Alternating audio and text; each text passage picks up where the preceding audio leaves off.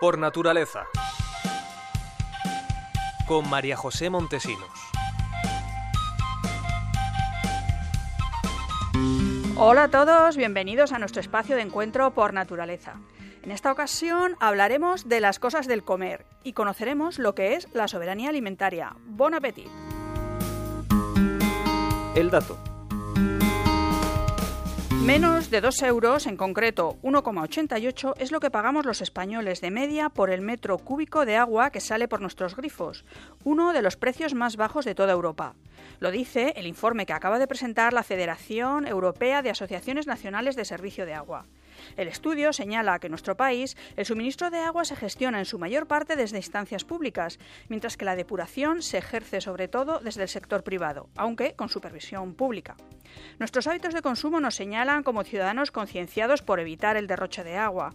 Así, consumimos una media de 139 litros de agua por persona al día, por encima de los 95 de Bélgica y los poco más de 100 de Dinamarca, pero muy por debajo de los 220 de los manirrotos italianos o los 300 que muy despreocupadamente consumen en Suiza.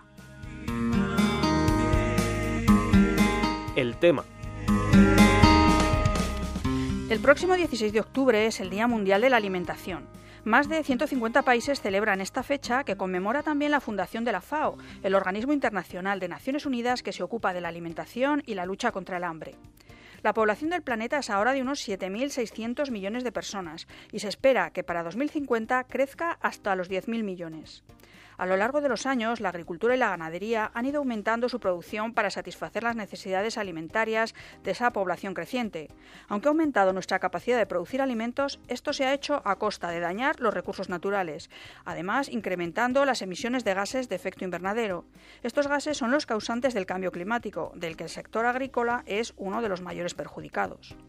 Por otra parte, para maximizar la producción, se concentró principalmente en cultivos básicos como el trigo, el maíz o el arroz, usando además un número reducido de semillas estándar, olvidando las distintas variedades geográficas, lo que ha supuesto una pérdida de diversidad en los cultivos. Desde distintos colectivos se está trabajando para volver a priorizar una agricultura y una cadena alimentaria compatible con el cuidado de los recursos naturales y que mantenga las variedades locales.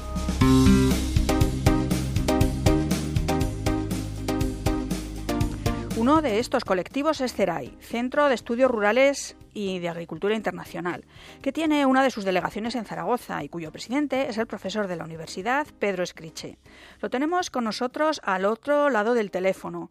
Hola Pedro, ¿podrías presentarnos primero qué es el CERAI y cuáles son vuestros objetivos? CERAI, el Centro de Estudios Rurales y de Agricultura Internacional, es una ONG, una organización gubernamental de desarrollo creada en 1994 y que ya ha cumplido pues más de 25 años de historia. Desde esa temprana fecha se dedica a trabajar por el desarrollo sostenible en el medio rural, ya sea aquí en España o en zonas de África, América Latina y el Mediterráneo. Y siempre desde una perspectiva de agroecología, y de soberanía alimentaria. ¿Qué es la alimentación sostenible? Alimentación sostenible es aquella que se produce con respeto, por un lado, al medio ambiente, de manera que no utiliza eh, productos eh, químicos o fitosanitarios innecesarios en su proceso de elaboración. Es aquella que respeta, por lo tanto, el medio natural, la calidad del agua, de la tierra, del aire, pero al mismo tiempo es aquella que también genera eh, recursos suficientes para el productor, para el agricultor, para que se mantenga en su explotación, en su producción, es decir, aquella que genera eh, beneficios económicos suficientes eh, para una vida digna por parte del agricultor. Finalmente, es también aquella que está vinculada a la cultura, a la tradición y a las formas de producción que, que se han realizado en la zona en la cual se está produciendo. Esa es una forma de producción sostenible. Eh, la alimentación sostenible tiene una segunda vertiente, es la vertiente del consumo. El consumo alimentario sostenible es aquel que se desarrolla por parte de los consumidores, la mayor parte de ellos muchas veces en las ciudades, en la cual este consumidor es consciente de cómo se produce y quién produce el alimento que está consumiendo, es consciente de que eh, ese alimento tiene que ser, si es posible, lo más cercano y próximo posible para evitar traslados innecesarios y transportes innecesarios y eh, es consciente también de comprar una cantidad justa y necesaria de alimento para evitar eh, derroches y, pérdidas innecesarias. Ya sabemos que más del 30% del alimento producido acaba eh, pues en, la basura, acaba descartado. ¿Por qué la alimentación sostenible es mejor para la sociedad? ¿Cómo podemos contribuir a ella? La alimentación sostenible efectivamente es mejor para la sociedad porque además es que cualquier otra forma de producción alimentaria y de consumo alimentario nos, nos lleva al fracaso y al desastre. Al desastre ambiental, porque la, producción alimentaria es eh, responsable de la mayor parte del consumo de agua a nivel mundial. El consumo de agua no viene fundamentalmente dado por el consumo industrial o el consumo eh, de las personas para de agua de boca. La mayor parte del consumo de agua es el consumo agrícola y ganadero, la, contaminación del, del, subsuelo, la, contaminación de la tierra y la erosión por el exceso y degradación de los, de los, campos de cultivo, la, la, quema de bosques o tala de bosques para generar nuevos, nuevos espacios de producción alimentaria que encima se, están dedicados a la producción agroindustrial y con el objetivo de la exportación fundamentalmente. Eh, todo ello es absolutamente insostenible en el sentido de que llega un momento en que no va a tener marcha atrás. No podemos encontrarnos con no tener más tierras eh, eh, capaces de generar producción agrícola, agroalimentaria. podemos encontrarnos con, que selvas, bosques cada vez más reducidos eh, no tengan capaz para almacenar ese CO2 que es que tan necesario es para eliminar la contaminación atmosférica podemos encontrarnos con que la contaminación del agua, que por ejemplo en España es tan alta en, las aguas subterráneas, en, Cataluña debido a los nitratos de la producción eh, porcina, pues tienen más del 50% de, la, de las aguas subterráneas contaminadas con este tipo de, veneno que las hace totalmente inviables para su consumo humano. Eso, esa situación es absolutamente insostenible y es a lo que nos aboca ese tipo de producción alimentaria agroindustrial que es en este momento lamentablemente la dominante. ¿Qué es la soberanía alimentaria? ¿Qué se persigue con la soberanía alimentaria? La soberanía alimentaria es un concepto que surge en los años 70 pero que se consolida en los 90 a través de los movimientos sociales campesinos y en la cual lo que se busca es el reconocimiento para los productores, agricultores y campesinos del derecho a decidir cómo y de qué manera producen el, alimento. Eh, viene derivado de las presiones externas de grandes compañías, de los mercados, eh, para introducir pues semillas externas, híbridas transgénicas, formas de producción externas que se han revelado con el tiempo que desde luego no eran las mejores.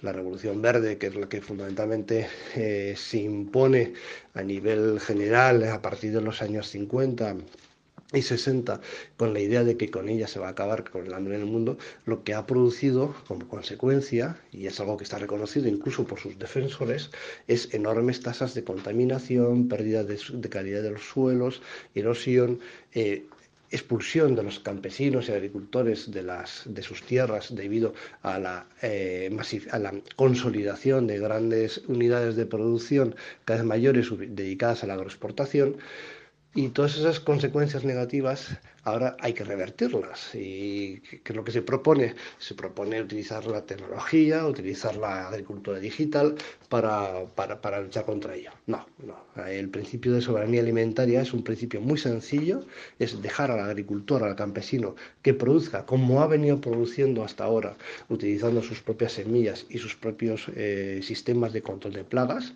y llegando a mercados locales.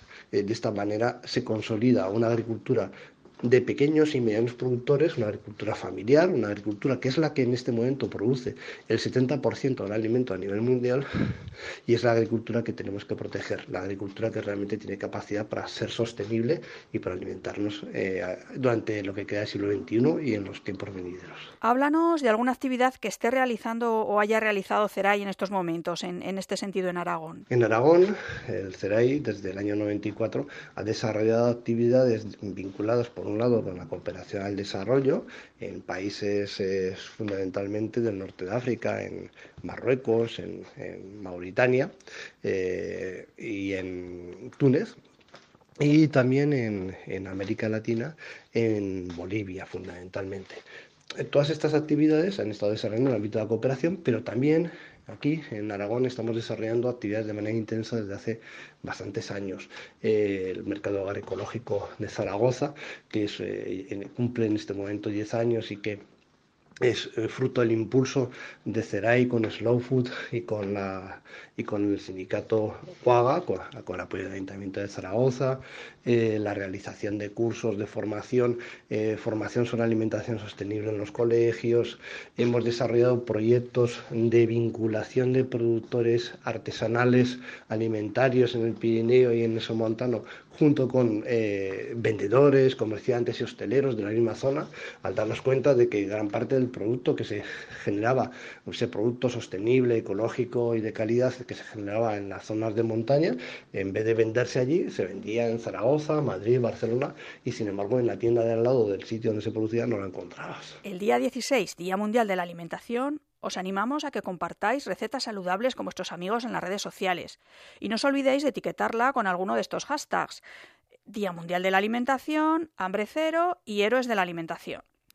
Para los que queráis saber más sobre este tema, la FAO ofrece en sus páginas web fao.org tanto vídeos como material educativo eh, de descarga libre que puede servir como herramienta didáctica para profesores, padres, jóvenes o cualquier persona interesada en aprender más sobre los problemas de alimentación en el mundo y la necesidad de ser sostenibles tanto al producir como al distribuir los alimentos.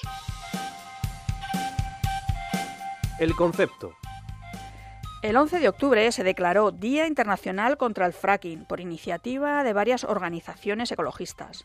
El fracking es un método de extracción de gas de las rocas mediante la rotura de estas para su uso como combustible. El gas se encuentra acumulado en los poros y fisuras de ciertos tipos de roca sedimentaria. A través de pozos que se perforan en las montañas se inyectan millones de litros de agua y productos químicos que fracturan esas rocas, liberando así el gas. Esta técnica extractiva provoca un gran impacto ambiental por las infraestructuras que conlleva, pero sobre todo se han denunciado los riesgos de contaminación de las aguas subterráneas que produce, la polución atmosférica generada en su entorno y su contribución al cambio climático, ya que el gas liberado es metano, uno de los principales gases de efecto invernadero. Además, el Instituto Geológico y Minero de España ha advertido del riesgo de que esta técnica extractiva pueda provocar movimientos sísmicos. La recomendación. El próximo domingo comienza el ciclo de visitas guiadas organizada por el área de medio ambiente del Ayuntamiento de Zaragoza por la infraestructura verde de la ciudad.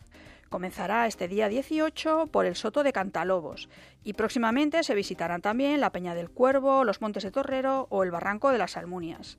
Más información en la web del Ayuntamiento y en el teléfono 976 72 42 41.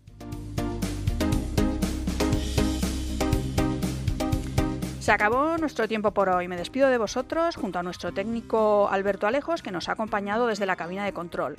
Volvemos el próximo domingo y mientras sabéis que podéis escucharnos también en el formato podcast en la web de Radio Nacional y en las principales plataformas. Que tengáis una semana feliz y respetuosa con el medio ambiente.